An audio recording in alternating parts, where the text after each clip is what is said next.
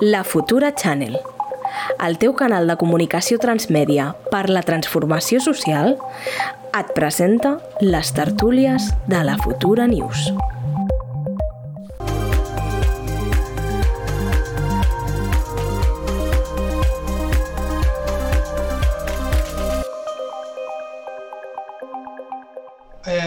Hola, bon dia a totes. Eh, un plaer estar aquí un altre dia més. I, bueno, eh, hola Dani, hola Sara, què tal? Eh, avui primer, el primer tema que tenim, eh, tenim dos temes interessants, però el primer que vull treure és el de l'aire contaminat. Jo crec que és un tema important, no? El 99% de la població a l'estat de l'OMS que viu amb aire que no està en els, en els baremos correctes pel, pel, pel consum humà, no? I, i bueno, com afrontem això des de, Bueno, en general, qui, qui, a qui culpem, què podem fer des de les societats organitzades, des de les institucions i bueno, què opineu així una mica en general? Bueno, jo crec que aquí hem de culpar és a la contaminació i la contaminació no, no surt, diguem, per, per casualitat, sinó que surt a causa de que hi ha algunes persones o algunes organitzacions que el que es dediquen és és a, és a contaminar l'aire, no? A contaminar l'aire i al final afectar a la, a la salut de les persones, que és el que estem parlant quan estem parlant de que el 90 per, 99% de la població respira aire contaminat. Mm, podríem veure quins percentatges estaríem parlant, jo crec que a grans ciutats, però ningú se'ns escapa, no? que hi ha mesures eh, que, que estan dirigides eh, concretament per protegir, diguem, la salut de les persones i, i protegir, diguem, a la qualitat de l'aire i que estem veient com per part del, de grans lobbies, eh, inclús de, per part diguem d'una nova ofensiva judicial, eh, volen acabar diguem amb canvis que a poc a poc jo crec que estan millorant i molt la vida de la ciutadania, en concret de, de Barcelona i també de tota l'àrea metropolitana, no? com hem vist amb el cas de la zona de baixes emissions, on sembla ser que eh, pues una nova ofensiva judicial, com bé deia eh, abans, eh, i està intentant eh, restar d'alguna manera eh, bueno, eh, eh, aquesta diguem, llibertat per viure bé que, que sembla una tonteria, però sempre uh, per part de, del cotxisme uh, barceloní i de los amantes de les motos uh, es prioritza molt la, la llibertat individual quan realment lo, el que estem parlant és del, de, de l'individualisme del jo tengo i jo quiero eh, quan el que ja està en joc són la vida de, de milers i milers de persones, no? Sí, he llegit jo que a nivell espanyol les dues ciutats que més contaminen són Madrid i Barcelona. A mi em sembla molt curiós que Barcelona estigui dins d'aquest grup de, de dues ciutats que més contaminen perquè crec que s'estan fent unes polítiques de, bueno, de medi ambient que intenten evitar doncs, que puguem fer servir els cotxes dintre de la ciutat. Què passa? Que si tenim ofensives judicials, com diu el company Dani, és molt complicat saber gestionar aquesta situació i més difícil és quan resulta que el transport públic a l'àrea metropolitana de Barcelona és bastant nefasta. L'exemple és que he arribat justet avui aquí al 7 perquè els trens avui passaven amb 10 minuts de retard. Clar, fins a quin punt una persona de classe treballadora pot dependre d'agafar o no agafar el tren si aquest tren sempre arriba tard? O ha de pagar 50 euros o 54 per pagar una targeta que dura 30 dies? Em sembla que, és, que va molt més enllà de l'individualisme d'agafar el cotxe o agafar la moto, sinó que és sistèmic de que no s'està invertint els diners que s'haurien d'invertir en tenir un transport públic que sigui de qualitat i que sigui assequible per tothom, perquè jo entenc que 54 euros que costa una T casual d'aquestes o una T mensual eh, no és una cosa que tothom es pugui permetre, no sé què n'opineu vosaltres. No, i a més, eh... perdona, digues, digues. No, sí, que en aquesta línia és el que, el que comentava Ada Colau, no? que, que volien rebaixar la meitat el preu del transport públic perquè si s'està bonificant 20 cèntims la gasolina, al final has de compensar també el transport públic, perquè si no, quin, quin, quin, quin foment del, de, del transport públic és aquest? Privatitzar només els vehicles privats. Això és l'únic que volia no, dir. anava a comentar, de fet, el mateix. anava a dir eh, sobre la proposta no, de, de l'alcaldessa de, de Barcelona de rebaixar a la meitat, és a dir, situant en, en 20 euros, si no recordo malament, el preu de la, de la T-usual. Crec que és una proposta molt interessant uh, i que s'hauria d'estudiar més, que ja he vist que la ministra uh, competent s'ha desmarcat del tema i que Aragonès tampoc ho ha acabat de comprar, tot i que l'Ajuntament de Barcelona ha ofert 12 milions d'euros per uh, fer efectiva aquesta rebaixa i estem parlant de que el preu total serien uns 40, per tant, uh, Barcelona no és l'autoritat competent, però tot i això fica recursos, però estem veient com altres uh, administracions que s'estan dedicant a rebaixar els preus de, dels carburants, els preus de l'energia uh, a causa, diguem, de, de la, la pujada massiva que s'ha agreujat encara més amb, amb, la, amb la crisi a, a Ucraïna uh, i cre crec que és molt important uh, fer i refer el debat sobre quins preus creiem que són assequibles i que han de assequibles i com la gent de, de peu ha de tenir accés a aquest transport públic que a més s'ha de millorar, és a dir, que el, el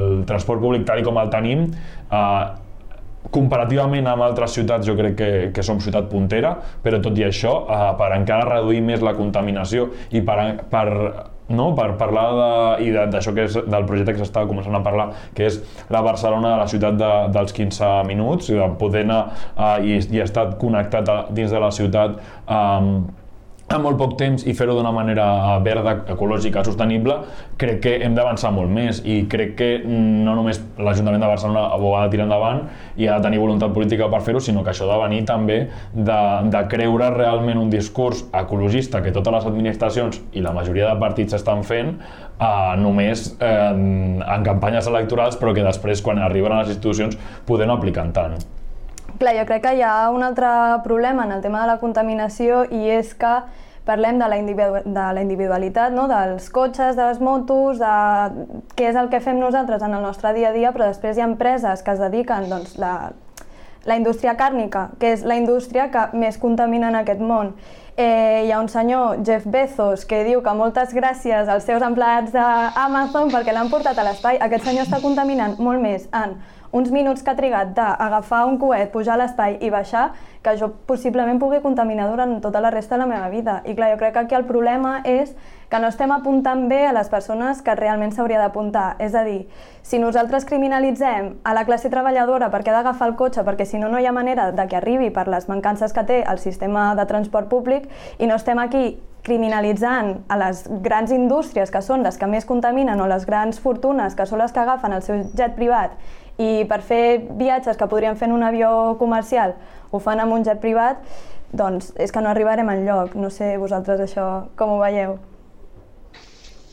Sí, sí, jo crec que la balança està entre prioritzar el col·lectiu sobre l'individual però sense carregar tot aquest pes en, en la classe treballadora. Jo crec que aquí està una mica el, el punt. Jo crec que l'exemple més clar és, jo que no soc, bueno, sé que no sou de Barcelona, però bueno, sou metropolitans, eh, el tema de Glòries, no? que, que he vist que havia una mica de... que han tancat... És que no m'he enterat molt bé del que ha passat, si algú m'ho pot explicar una mica així breument, però bueno, que han tancat, no? Que ara no, no poden anar cotxes per damunt, però sí transport públic i bicis, no he vist? És que no sí, bueno, el que ha passat aquí és que uh, això forma part, diguem, de tota la reforma de, de Glòries, uh, que s'ha ampliat, diguem, el túnel. És a dir, ara el túnel comença abans, uh, i això vol dir que per la part de dalt, és a dir, on està el centre comercial i tot això, per allà ja no... O sigui, tot, i, i d'allà en endavant està com tallat, diguem, perquè és per, van per sota. Llavors, uh, gràcies a, a la quantitat de cotxes que, que hi ha a Barcelona, doncs es provoquen certs embussos i gràcies al, al carril bus doncs s'evita uh, tot això, no? s'evita uh, pues que mm, veus des del bus com uh, tothom que va en cotxe va només una persona o gran part de la gent que va va només una persona i que estan ocupant un, un espai que, eh, pues que no els hi toca realment. És a dir, el cotxe ara mateix eh, a la ciutat de Barcelona està jugant un, un paper que no és el que li, li, li correspondria.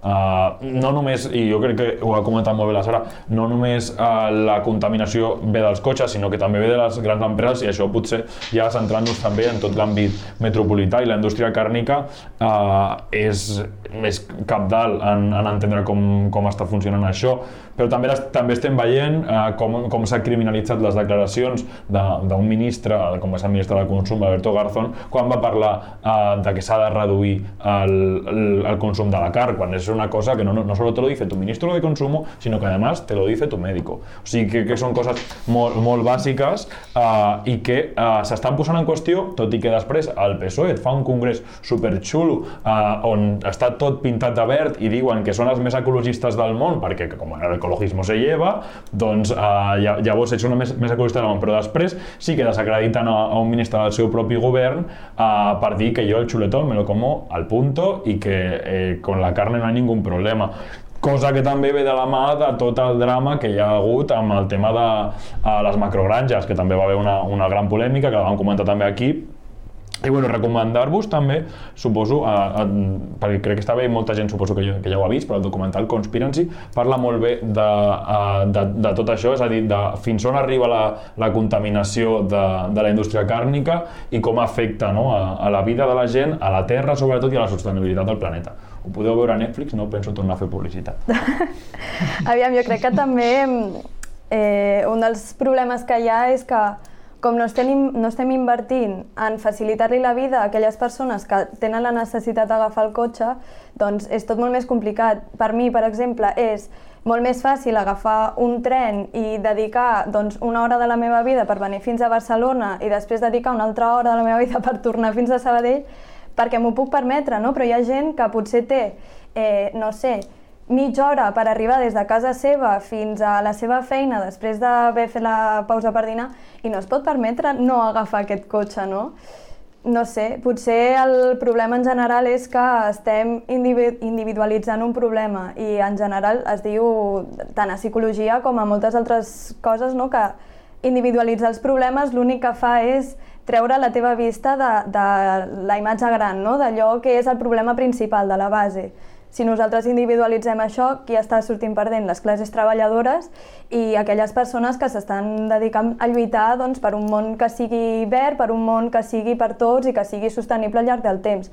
Perquè no és que jo sigui aquí la persona més eh, ecologista del món, però sí que és veritat que tenim un món que, que té doncs, una vida que és finita i sembla que vivim aquí com si el món estigués aquí per sempre amb, amb recursos que són per tota la vida i no és així. I si no comencem a fer un canvi és que de veritat ens anem tots una mica a, a pastar. Doncs sí, la veritat.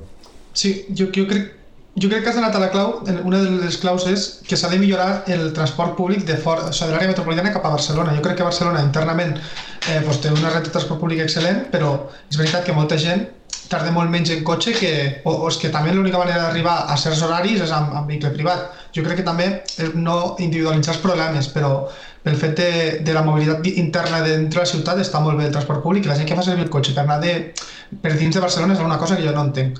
Però, però per accedir fins a Barcelona sí que entenc que és molt necessari. De fet, el regidor Eloi Badia eh, feia una proposta ara fa, fa uns mesos sobre la possibilitat no, d'establir diferents eh, park and rides per la gent de territori, és a dir, que puguin arribar amb el cotxe allà i a partir d'aquí, eh, que evidentment sigui eh, gratuït, diguem, aparcar el cotxe, o que sigui molt assequible, i a partir d'aquí es pugui entrar a Barcelona d'una manera molt ràpida, no? I, i existeixen diferents eh, parks and rides on, on es pot fer això, però sí que és veritat que, clar, ara mateix a la ciutat de Barcelona parlo molt de Barcelona, tot i no ser-hi, perquè eh, és una ciutat que són dos milions d'habitants i viu un gran percentatge de la població del conjunt de, del país i per tant també s'agrupa gran part de la contaminació no només a la ciutat sinó a les ciutats diguem més perifèriques que formen part de, de la regió metropolitana diria, fins i tot de la corona metropolitana de, de, de Barcelona. O sigui, que crec que caldria avançar molt en, en relació amb això i també en quina és la mobilitat i quin és el model de, de mobilitat que, que tenim a Barcelona. Crec que el model de mobilitat de Barcelona canviarà moltíssim quan el tramvia s'uneixi per la Diagonal, que és una proposta uh, que, que, que està tirant l'Ajuntament, el govern de l'Ajuntament, des de fa molt de temps i serà una gran notícia per, primer per connectar-nos a la gent que som del Barcelonès Nord, Badalona, Sant Adrià, Santa Coloma, amb la resta de, del Baix Llobregat i fer-ho des d'una manera molt ràpida eh, i, i transversal, diguem, a, a tota Barcelona. Vull dir que, que el model de ciutat està, està canviant i és emergent i, dic, i el model de ciutat al final també va molt vinculat a quin és el model de país. Per desgràcia o, o per sort, ve molt vinculat eh, però també jo crec que el que calen són passes per part de la Generalitat de creure's realment què, què és l'emergència eh, climàtica, de quines són les emergències eh, que tenim en mobilitat i crec que falta valentia, molta valentia per part de, de la Generalitat i ja ho vam veure també amb el tema de les macrogranges que parlava eh, abans eh, amb els seus posicionaments diguem molt tous um, en relació a això, a, a fer aquest joc que, que ha fet el Partit Popular fent creure que les macrogranges són una cosa progressista i de, i de petits agricultors quan és tot el contrari i és acabar amb el medi ambient, amb, amb el treball i és acabar amb, amb, amb una bona alimentació també per part de la ciutadania.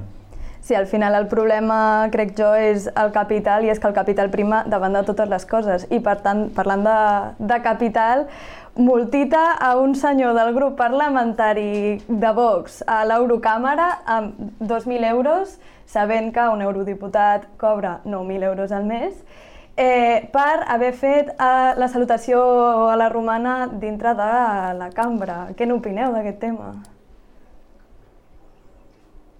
El, bueno, això és com quan multen un futbolista, no? que clar, com les multes no són progressives amb els ingressos, pues, bueno, pues multen un futbolista en 3.000 euros i bueno, com si fossin pipes. Eh, pues, bueno, 2.000 euros per un eurodiputat és molt poc i després que aquesta sigui l'única repercussió, també diu molt de l'Eurocàmera, no? Que, que hi una persona que hagi fet el, el salut nazi i no se'l... O sigui, ni se l'expulsi, ni, ni hi hagi un reglament que, que ho digui, no? Eh, bueno, és estrany. I, bueno, que sigui el grup de Vox, pues, bueno, poques sorpreses, perquè aquell grup, eh, eh, aquell Eurogrup és, és, bueno, és pintoresc, eh, hi ha pues, personatges de totes les ideologies d'extrema dreta, però bueno, jo, jo ho veig molt greu per, per la institució europea jo crec que és una cosa que no s'hauria de deixar passar. De fet, és el que comentàvem, no? La, la, quina força està tenint uh, aquest grup i, i altre grup, perquè no diria que és, bueno, és un grup d'extrema dreta, però que hi ha un altre també d'extrema dreta, que d'alguna manera sí. uh, tenim, tenim a, a, a, aquest, diguem, problema polític que considero és un problema democràtic també, que l'extrema dreta estigui a les institucions i estigui també amb, amb, amb aquesta força, perquè l'extrema dreta no té vergonya, és a dir, camufla les, la seva ideologia però ho fa sense vergonya, és a dir, l'extrema dreta eh, aquí a Espanya poder no et fa una salutació nazi, però sí que et diu que los menas no roban el dinero a la gent d'aquí i que, i que creen conflictivitat i et, i et creen problemes a partir de, de temes més, eh, bueno, anant a lo individual, no? És a dir, jo recordo a, una entrevista que, que li feien al, a l'Ignacio Garriga que, li, que, que deia, no, jo no, jo no col·lectivizo a les persones quan parlava del col·lectiu LGTBI.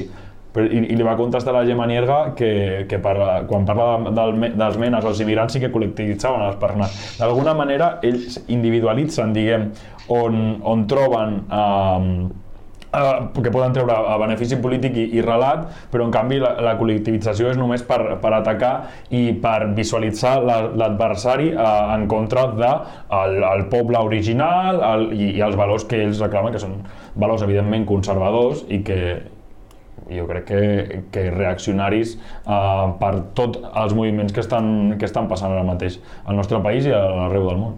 Clar, jo trobo que el problema principal és que s'està blanquejant el, el feixisme. És a dir, si hi ha un grup o dos europarlamentaris que són obertament feixistes, malgrat no diguin, ei, nosaltres som neonazis, ostres, quina, quina repercussió té això? Quina conseqüència ha tingut que aquest senyor hagi fet eh, una salutació nazi? 2.000 euros. És que aquesta persona està guanyant 9.000 euros al mes. Així, per posar-ho en perspectiva, 9.000 euros al mes, o sigui, 9.000 euros és la renda per càpita que guanyava una persona el 2019 al districte 7 de Sabadell, que són 370 euros al mes, en 14 pagues. O sigui, per una persona que està guanyant 9.000 euros a l'any, que li diguin que, que algú, una multa, 2.000 euros, és que, no sé, a mi em sembla irrisori. Perquè, clar, o sigui, que aquesta persona que haurà de viure amb 7.000 euros al mes, pobrecito, jo estava guanyant 500 euros al mes. De fet, aquesta multa és només, o sigui, repercuteix només a les dietes de 6 Correcte. dies. És a dir, que no és el sou base. Dies. Clar, o sigui, a més d'això, o sigui, com és possible que una persona estigui per dia que menja caviar tots els dies perquè li hagin de pagar gairebé 400 euros al, al dia per menjar en dietes? O sigui, no sé, em sembla bastant impressionant, no? Venint de classe treballadora, que no estem guanyant mai a la vida aquesta quantitat de calés i que les, la conseqüència sigui només això per blanquejar el feixisme, no ho sé. O sigui, jo crec que això el que demostra és que les societats estem tots molt tranquil·lets amb el fet que hi hagi un grup que digui doncs, que els menes ens venen a robar o que arribi que digui que, bueno, que viva Espanya i vivan los toros carinyet, o sigui, potser hi ha altres preocupacions en aquesta vida i, i sobretot que això passi a Europa, o sigui, no ho sé, jo crec que potser hauríem de, de començar a treballar tots per intentar evitar que el feixisme sigui blanquejat. És a dir, si nosaltres veiem una persona que està mantenint aquest discurs, d'agafar i dir, vale, aquest és el teu discurs, però les conseqüències són aquesta, aquesta i aquesta. No sé, vosaltres què n'opineu? Sí, sí. I a, a aquest, jo crec que és veritat que no fan el seu donatiu, però aquest matí ha passat aquest matí al senyor del Congrés un diputat de Vox, que és José María Sánchez García, que aquest és el que, no sé si recordareu, que va dir, eh, parlant sobre un debat sobre l'abort, li va dir bruja a una diputada del PSOE, que, que, bueno, que no, a més després es va negar a marxar quan l'havien expulsat i va muntar un pollo, pues havia comparat a, al Bolaños, el ministre de Presidència, amb Goebbels i a Pedro Sánchez amb Hitler. O sigui, això ho han dit avui al, al sessió del Congrés eh, i, i s'ha quedat tan amples. És que estan rosant uns límits eh, molt grans. Bueno, I ara, amb el tema de, de Zelinsky, no? de lo de la comparació amb Guernica, pues com estan eh, fent peripècies per, per intentar comparar ara amb Paracuellos, perquè clar, no sé què. Bueno, pues l'extrema dreta eh, és que al Congrés s'ha vist com han passat límits que no s'havien passat i jo crec que el, el complicat és tornar enrere. O sigui, una vegada s'ha traspassat la línia, tornar al punt on estàvem és el que va aquí més complicat. Clar, a mi el que em molesta molt és el tipus de discurs que tenen, eh? perquè és del nivell que eh, els nazis són socialistes perquè el seu nom era nacionalsocialista, claro que sí, socialista de tota la vida. O dir que el senyor Putin és comunista quan no ho és ni ho ha sigut mai perquè el seu nom és Vladimir, mira, pues com eh, Lenin, no sé, o sigui, és com... no sé, em sembla molt ridícul i em sembla que és un discurs que és fàcilment desmuntable. El que em preocupa és per què no l'estem desmuntant. Jo crec que el que hem de situar és què és la democràcia i per què aquesta gent no forma part de, dels acords democràtics i de, dels valors democràtics. És a dir, més enllà de, de situar-los com a feixistes, que evidentment ho són, no? perquè jo crec que qui es situa fora dels marcs de la democràcia ho és, eh, són gent que, que va en contra de, dels valors democràtics en el sentit que la democràcia s'escolli entre totes el, el que volem pel conjunt de la societat d'alguna manera i també tenint en compte que evidentment vivim en, en, en estats eh, que són democràcies eh, institucionals, és a dir, que hi ha com una separació, jo crec que evident, però que a la vegada el fet de poder manifestar-te lliurement i de, i de poder reivindicar-te eh, com, com bonament puguis dins de totes les opressions que existeixin, eh, és que estem parlant de, de que estem visquent en un, en un règim democràtic. Eh, Vox no reivindica això. Vox no reivindica, un, Vox re, reivindica i l'extrema dreta eh, lo, lo, fas bandera a partir de la diferència. I a qui situa com, com a enemic polític el, el deixa fora de joc del, dels seus marcs conceptuals. I això és molt important tenir-ho en compte perquè per Vox tot el que no són ells és, és, està fora de, de lo que ells creuen i volen uh, agrupar dins de, uh, lo, de, del seu relat polític uh, a moltíssima gent. I ho fan amb eines noves que abans no havia utilitzat l'extrema dreta o el feixisme diguem institucionalitzat que són uh, fent un llenguatge molt més planer, fins i tot deixant d'utilitzar alguns signos uh, identitaris i situar els problemes polítics en, sempre en, dins de, de, de, del que ve sent un, un marc polític on situes a l'enemic com, com una cosa a vèncer i que no, form, no pot formar part del col·lectiu i no forma part del col·lectiu on, on tu t'identifiques. Sí, sí, i, però, i a més Vox no és reivindicant, però amb les últimes protestes, no, la dels transportistes i la del camp, eh, vam anar allí a Bascal un dia i li van pintar la cara, li van dir de tot, que fora d'aquí, que aquí no pintes res, perquè també hi ha gent que es dona compte mm. de que Vox no està defensant en ningú cas els interessos d'aquesta gent. Vull dir, perquè sí, van a totes les manifestacions però no tenen propostes ni solucions, és que no tenen solucions per ningú problema. I, i aquí està el problema. També perquè són, jo crec que Vox ja no com aquests dos sectors, no? el sector més, o sigui, són, són neoliberals en l'econòmic, però també hi ha un sector dins de Vox que són falangistes i això és un... tenen un xoc intern que quan algun dia acabarà rebentant i serà interessant de veure, però és això, que són molt conservadors en el social però són neoliberals en l'econòmic i això eh, a l'hora de defensar, com ells diuen, la classe treballadora, doncs no, perquè estan defensant els empresaris. Clar, el problema és que la classe treballadora això ho veu com que els estan defensant a ells, o sigui, jo no puc entendre com és possible que molta gent que, que és de classe treballadora, que són gent que, que ha de treballar moltíssim per poder sortir endavant, pugui mantenir aquest discurs no? de dir sí, és que a mi Vox em representa i això ho podem veure si sortim al carrer i parlem amb qualsevol tipus de persona. Jo no puc entendre com una persona que té un bar, que treballa 14 hores al dia, votarà Vox. Per què? Perquè es creu empresari. Doncs, carinyet, potser no ets empresari. Potser sí que és veritat que tens un bar i que pots tenir dues persones contractades i potser el que tu vols és anar més enllà, no? O sigui, no pagar-li als teus treballadors o no pagar-los el que li deus, no? Però el problema principal, penso jo, és que aquesta gent fan agitacions, es fan les víctimes i això és el que ven. Ara, això va passar fa una setmana o així, no sé si va ser a la Complutense de Madrid o a l'Autònoma de Madrid, no estic segura, una universitat madrilenya, que van anar, van no sé, protestar per qualsevol cosa que es van inventar en aquell moment i després el discurs que van mantenir va ser és que, clar, no ens deixen manifestar-nos, és que no tenim dret a donar la nostra opinió. No, no és que tu no tinguis dret a donar la teva opinió, és que la teva opinió és anticonstitucional i per tant no l'hauries ni de poder de, de donar en cap moment, però és que ni, ni tan sols al carrer ni, ni al Congrés ni en lloc. O sigui, que nosaltres tinguem un grup parlamentari tant a nivell espanyol com a europeu de persones que són totalment antidemocràtiques és que diu moltíssim de què som nosaltres, com de demòcrates som i cap on estem anant. Perquè jo no sé vosaltres, però penso, la història es repeteix i jo crec que aquí estem cometent errors que ja s'han viscut i que podríem evitar de forma molt fàcil. No ho fem. Per què? No ho sé. Sí, sí, totalment d'acord. Uh, si us ha quedat alguna cosa en el tintero, si no, donem tancant perquè és l'hora, perquè avui hem començat una mica tard, però bueno, és que estava molt interessant l'entrevista en cada pin, així que, uh, bueno, uh, la setmana que ve no, no tenim la futura, tornem després de, de Setmana Santa, així que un plaer haver estat amb vosaltres i, i ens veiem. Ens veiem aviat. Ens veiem. Adeu. Adeu, adeu. Adeu.